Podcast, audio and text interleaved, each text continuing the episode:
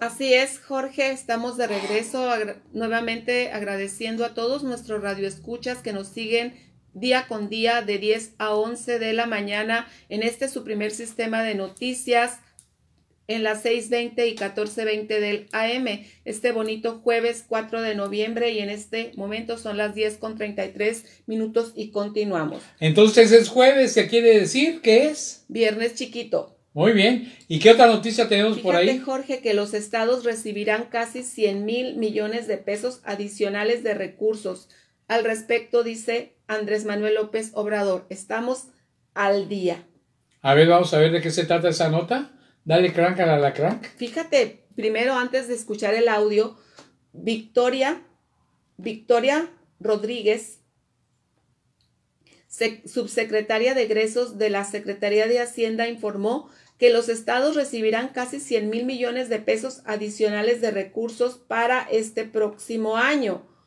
Y en tanto, el mandatario aseguró que el gobierno federal ha entregado todos los fondos que le corresponden a los estados y municipios según la reforma aprobada para el 2007 y 2013. Por ello, afirmó que el gobierno federal está al día en la entrega de recursos a estados y municipios. Pues cuentas claras, amistades largas, mi querida Floridalma, y es muy bueno saber esto porque regularmente se hacía de la vista gorda los presidentes jugaban mucho la parte, que te voy a enviar los recursos, les enviaban una parte y ahí traían chillando a los pobres gobernadores y estos a su vez a los presidentes municipales y ya con esta actitud que está tomando el presidente Andrés Manuel López Obrador, pues vemos ya una nueva apertura, una nueva claridad hacia los fondos que les corresponden a los estados y municipios y aparte de que habrá un incremento según lo dicen lo dicen estas, estos números de pues aproximadamente el 4% de participación. Adelante con el audio, mi querida Atenas. Uno de los principales fondos que están destinados por ley a, las, a los municipios, entre ellos están del Fondo General de Participaciones que mencionaba que es el principal componente de las participaciones, el que es el 75%. ¿El Forsemun? Se debe entregar al menos el 20% a los municipios. Eh, en segundo término, tenemos, como ya señalaba, el 100% del Fondo de Fomento Municipal, va íntegro a, los municipios, el 20% del Fondo de Fiscalización y Recaudación, el 20% del Impuesto Especial sobre Producción y Servicios y el 20% del Impuesto sobre Automóviles Nuevos, por dar algunos ejemplos de lo que los municipios eh, reciben cada año. Y en el caso del ramo 33, uno de los más importantes es el Fortamun, eh, así como el país. El país tiene una vertiente que va para la entidad federativa en menor medida y principalmente va para atender los casos de pobreza extrema en los municipios, que conforme a los indicadores correspondientes eh, ameritan recibir este tipo de recursos. La última lámina eh, muestra cuál es el gasto federalizado por entidad federativa. Aquí estamos mostrando cuál es el presupuesto aprobado en 2021 para cada uno de ellos como se observa, el total del gasto federalizado asciende a 2.014.183 millones de pesos. Y también estamos poniendo en la siguiente columna el monto del gasto federalizado que está previsto en el proyecto de presupuesto de egresos para 2022. Como ya señalaba en la primera intervención, asciende a 2.108.000 que representa 94.600, casi 95.000 millones de pesos adicionales que van a recibir las entidades federativas y los municipios, que implica una tasa de crecimiento de 4.7%. Hasta ahí, mi querida Tienes muchas gracias. Pues ya está, ahí está, Flor, 95 mil millones de pesos para los estados y municipios, que es un incremento del 4% de lo que se tiene en comparación con el 2021. Para el 2022 habrá ese incremento, pero fíjate, mi querida Floridalma, que también el presidente de la República hizo hincapié esta mañana de que los estados eh, deben de, y municipios deben de recibir mayores, eh, mayores ingresos de, de, las de, los, de los derechos que tienen como municipios y como estados, ya que muchos estados dependen, fíjate nada más, el 95% de sus ingresos vienen del fondo federal. O sea que solamente el 5% es de que cobran de impuesto predial, de permisos y de derechos a los industriales, a los habitantes de un estado. Para decirte, para que tengas una idea de un comparativo, en la Ciudad de México, la entrada principal de, de, la, de, la, Ciudad de México, el 75% lo obtienen a través de los derechos y de los cobros que hacen para lo que son las industrias, el predial y todos aquellos derechos que tiene que pagar el ciudadano, mientras que en otras entidades pues solamente llegan al 5%, o sea que ahí los, los ricos, los, los machuchones, no pagan agua, no pagan luz, no pagan nada, es más, no pagan ni sueldos. Bueno, pues vamos a la siguiente nota. Vamos a dar un salto geográfico, Jorge, para irnos a una nota de la alcaldía esta de nuestro Tecate querido, nuestro Tecate bonito, y fíjate que la nueva colonia hindú está en riesgo por el basurero. El pasado martes en la mañana, Jorge, los integrantes de la Comisión del Medio Ambiente y Desarrollo Sustentable acudieron al tiradero de basura ubicado en la nueva colonia hindú con el objetivo de evaluar la zona y trazar un plan de acción para erradicar esta problemática que afecta a la ciudadanía.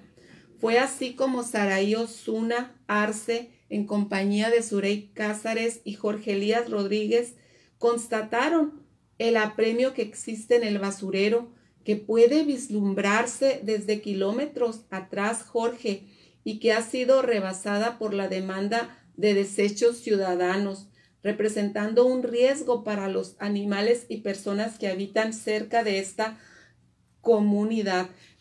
Al, al respecto, Osuna Arce informa pues que esta es una problemática importante y sobre todo urgente de atender, ya que pues, el relleno sanitario ubicado en el Paso del Ángela, Jorge, ya está en sus límites.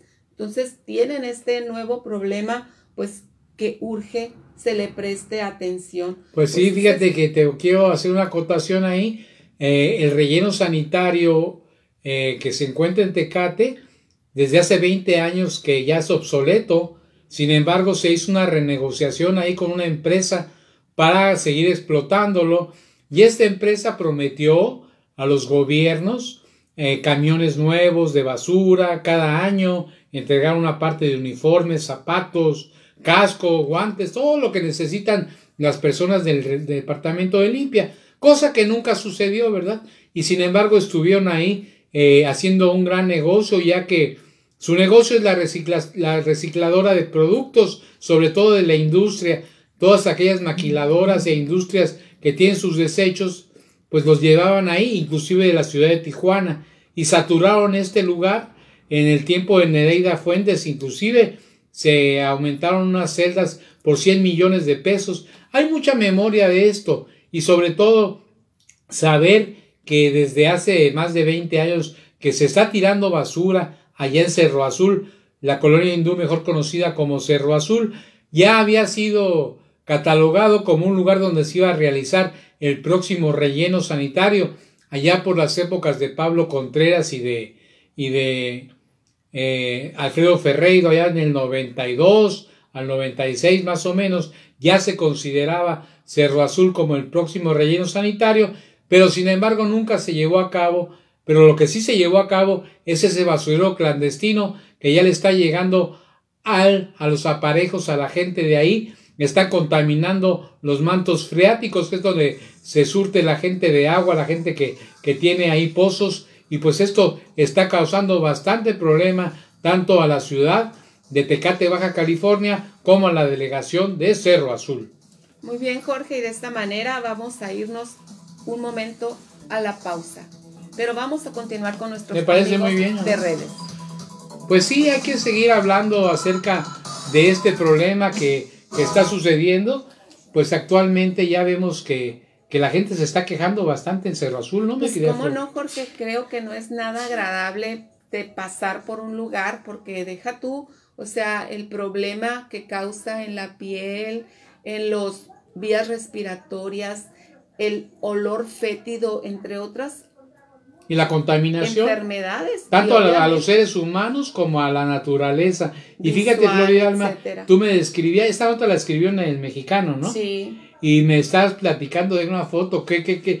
Descríbenos esa fotografía, por favor. Pues sí, mira, Jorge, la foto pues señala obviamente el lugar en el que, en el que se encuentra rebasada la basura. Aquí vemos de, de espalda, vemos a, al alcalde Darío Benítez, porque él acudió junto con, con Jorge Elías Surey y Saray Osuna y los vemos parados ahí, no en medio de la basura, pero sí se mira, obviamente, y no te creas que se ve el, al metro de distancia, se ve que continúa así hasta lontananza las basuras. Al infinito y más allá, ¿no? Así es, muy triste, Jorge, muy triste ver este tipo de, de fotografías o, o sencillamente espectarlos, ¿no? Es, es algo que, que indigna, que nos indigna como sociedad y creo que pues va a ser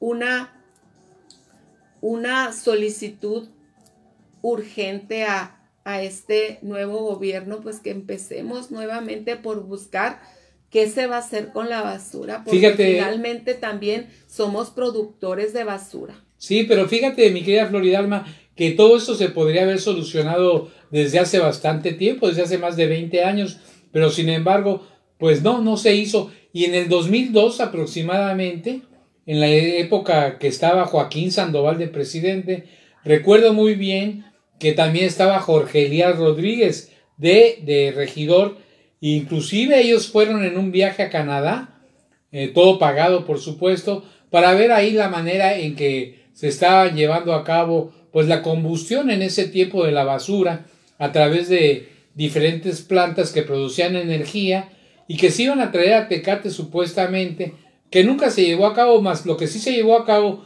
fue un contrato leonino con una empresa de Tijuana, la cual pues se ha hecho millonaria con todo este tiempo que ha estado trabajando con el ayuntamiento, que se apropió del relleno sanitario. El relleno sanitario pues no pertenece al ayuntamiento, pertenece a una empresa particular ahora está concesionada. Y fíjate lo que son las cosas, mi querida Flor. Ahora que tuvimos la crisis tan tremenda de basura con su lema Adams y todo ese rollo, pues tú, recuerdas muy bien que la gente llevaba su basura a tirar al centro de acopio y estaba repleto. Tenías que pagar una cantidad. Cuando la huelga de ¿Ah? los burócratas. Sí, tenías que, tenías que pagar una cantidad. De Nereida, claro que sí lo recuerdo, Jorge. Y tenías que pagar una cantidad aquí en el centro de acopio. Mas, sin embargo, había gente que, que en sus propios carros llevaba la basura al relleno sanitario, porque no había camiones. Y ahí se chacaleaban con la gente y le cobraban. Ni siquiera tuvieron la, la decencia de decir, bueno, ya que estamos recibiendo dinero del ayuntamiento, pues les vamos a hacer un descuento no les vamos a cobrar a aquellos que comprueben que es basura del ayuntamiento. No, les valió madres y les estuvieron cobrando a todos los usuarios hicieron su agosto ahí y siguen, siguen explotando ese relleno sanitario. Jorge Díaz Rodríguez tiene parte de ese, de ese contrato que misteriosamente desapareció en la pasada administración. No sé si ya lo hayan recuperado, pero yo recuerdo que lo solicité a través de transparencia y estaba perdido.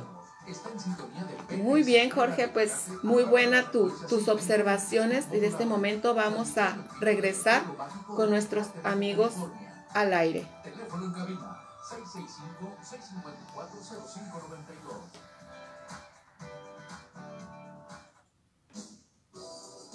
Ya estamos de regreso. Gracias por acompañarnos.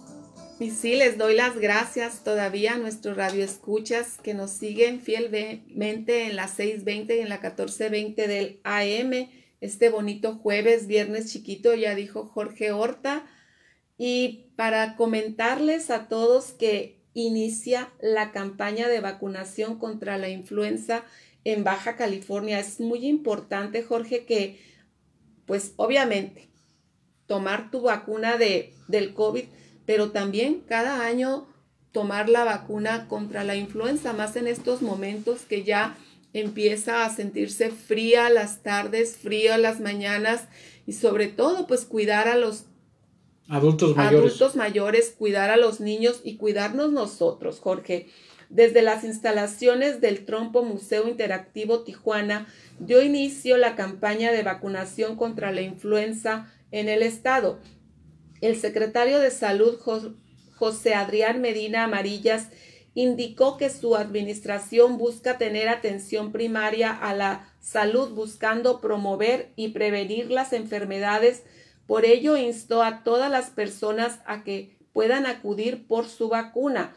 Sin embargo, la campaña está dirigida principalmente a los más vulnerables de la población, que son los menores entre seis meses a cinco años, mujeres embarazadas, personas adultas mayores de 60, personas, personas con enfermedades crónicas degenerativas, con cáncer, entre otras. O sea que son cuatro las categorías. Los niños de seis meses a cinco años. A cinco años, las mujeres embarazadas, los adultos mayores y de las 60. ¿ah? Y las personas que tengan alguna comorbilidad, como es el cáncer, la diabetes, etcétera, etcétera. Así, es. de que ya saben, son siete mil dosis las que se están entregando en esta primera entrega en todo el estado. Y aquí en Tecate, pues se puede recibir la dosis en el Hospital General de Tecate y en algunas clínicas. No sabemos si en el seguro ya la van a empezar. Ayer estuvimos en el Seguro Social.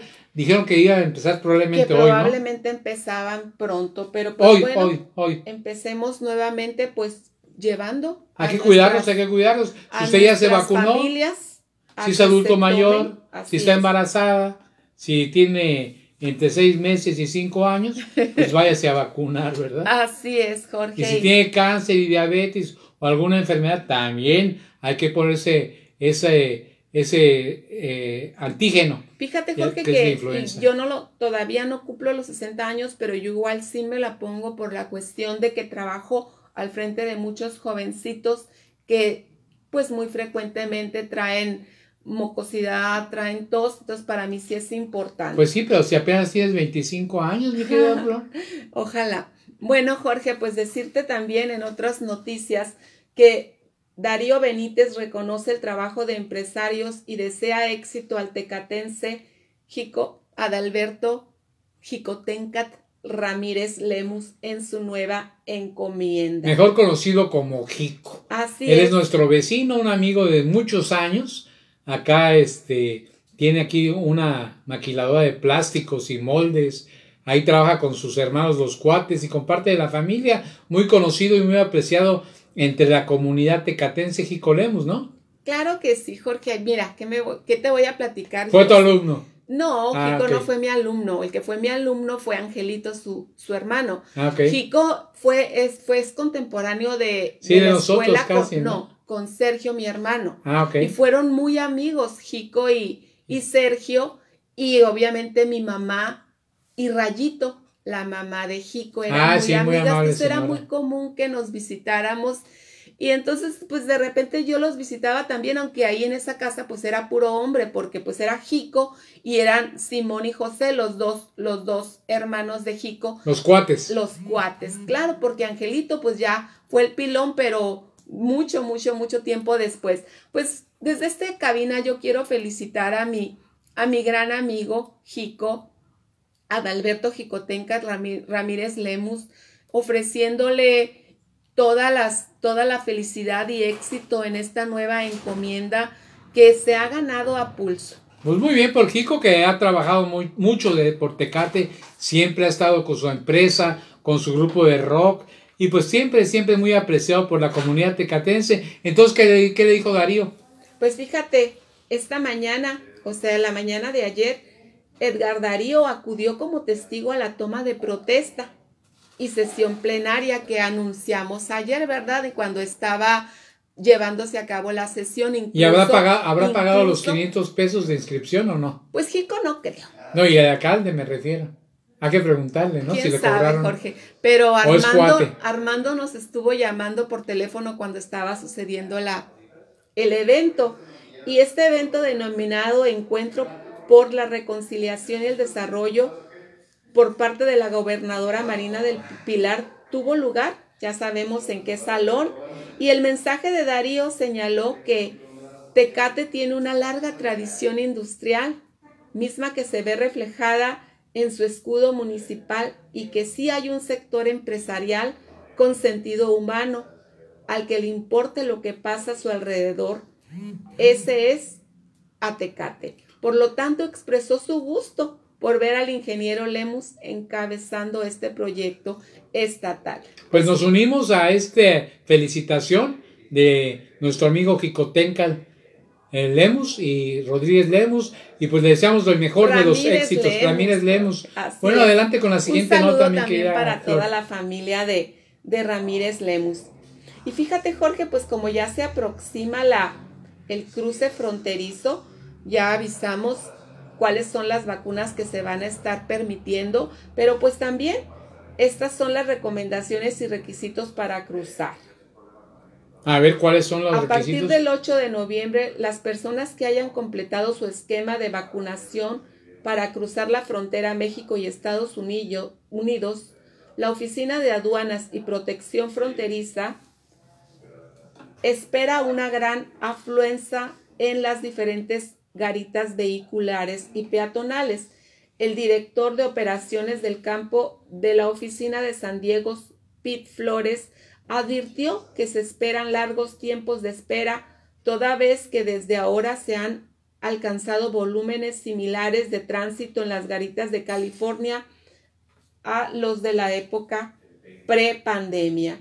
De hecho, especificó que tan solo en la garita de San Isidro se procesan 50 mil carros al día a la vez de que compartió que ya se han tomado cartas en el asunto. Las recomendaciones son tener a la mano el comprobante de vacunación. Si viaja por motivos no esenciales, es preferible hacerlo fuera de los horarios pico. Para los viajeros que necesiten un permiso 194 pueden usar la aplicación móvil CB3.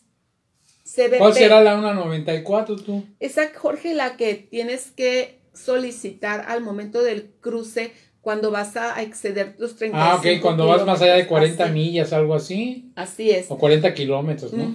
Respecto al comprobante aceptable de vacunación, se puede contar con el certificado digital con código QR en tu smartphone o traerlo impreso. Traer muchos dólares también es un requisito porque si no, ¿a qué vas a Estados Unidos si no vas a ir a gastar? Así es, Jorge. Y pues bueno, de esta manera estamos despidiéndonos este bonito jueves. Nos vemos mañana viernes. Le agradecemos a Atenas Horta su ayuda en controles, a Isis su ayuda en la edición. Jorge, gracias por el análisis puntual, chusco y exacto de la noticia. Y soy Floridalma Alfonso Guzmán y les agradezco la atención prestada. Los esperamos mañana. Soy Floridalma pues, Alfonso, su amiga de siempre. Pues qué bueno, mi querida Flor. Así de que ya saben, amigos, si no tienen nada que ir a hacer a Estados Unidos más que gastar su dinero, pues mejor quédense aquí en México, ahorren, porque vienen tiempos muy difíciles y hay que estar ahorrando mejor que estar gastando a lo güey. Bueno, pues se despide su amigo Jorge Horta Muñoz, primer servidor de ustedes. Cuídense mucho, que Dios los bendiga. Y si tienen tele, ahí se ven.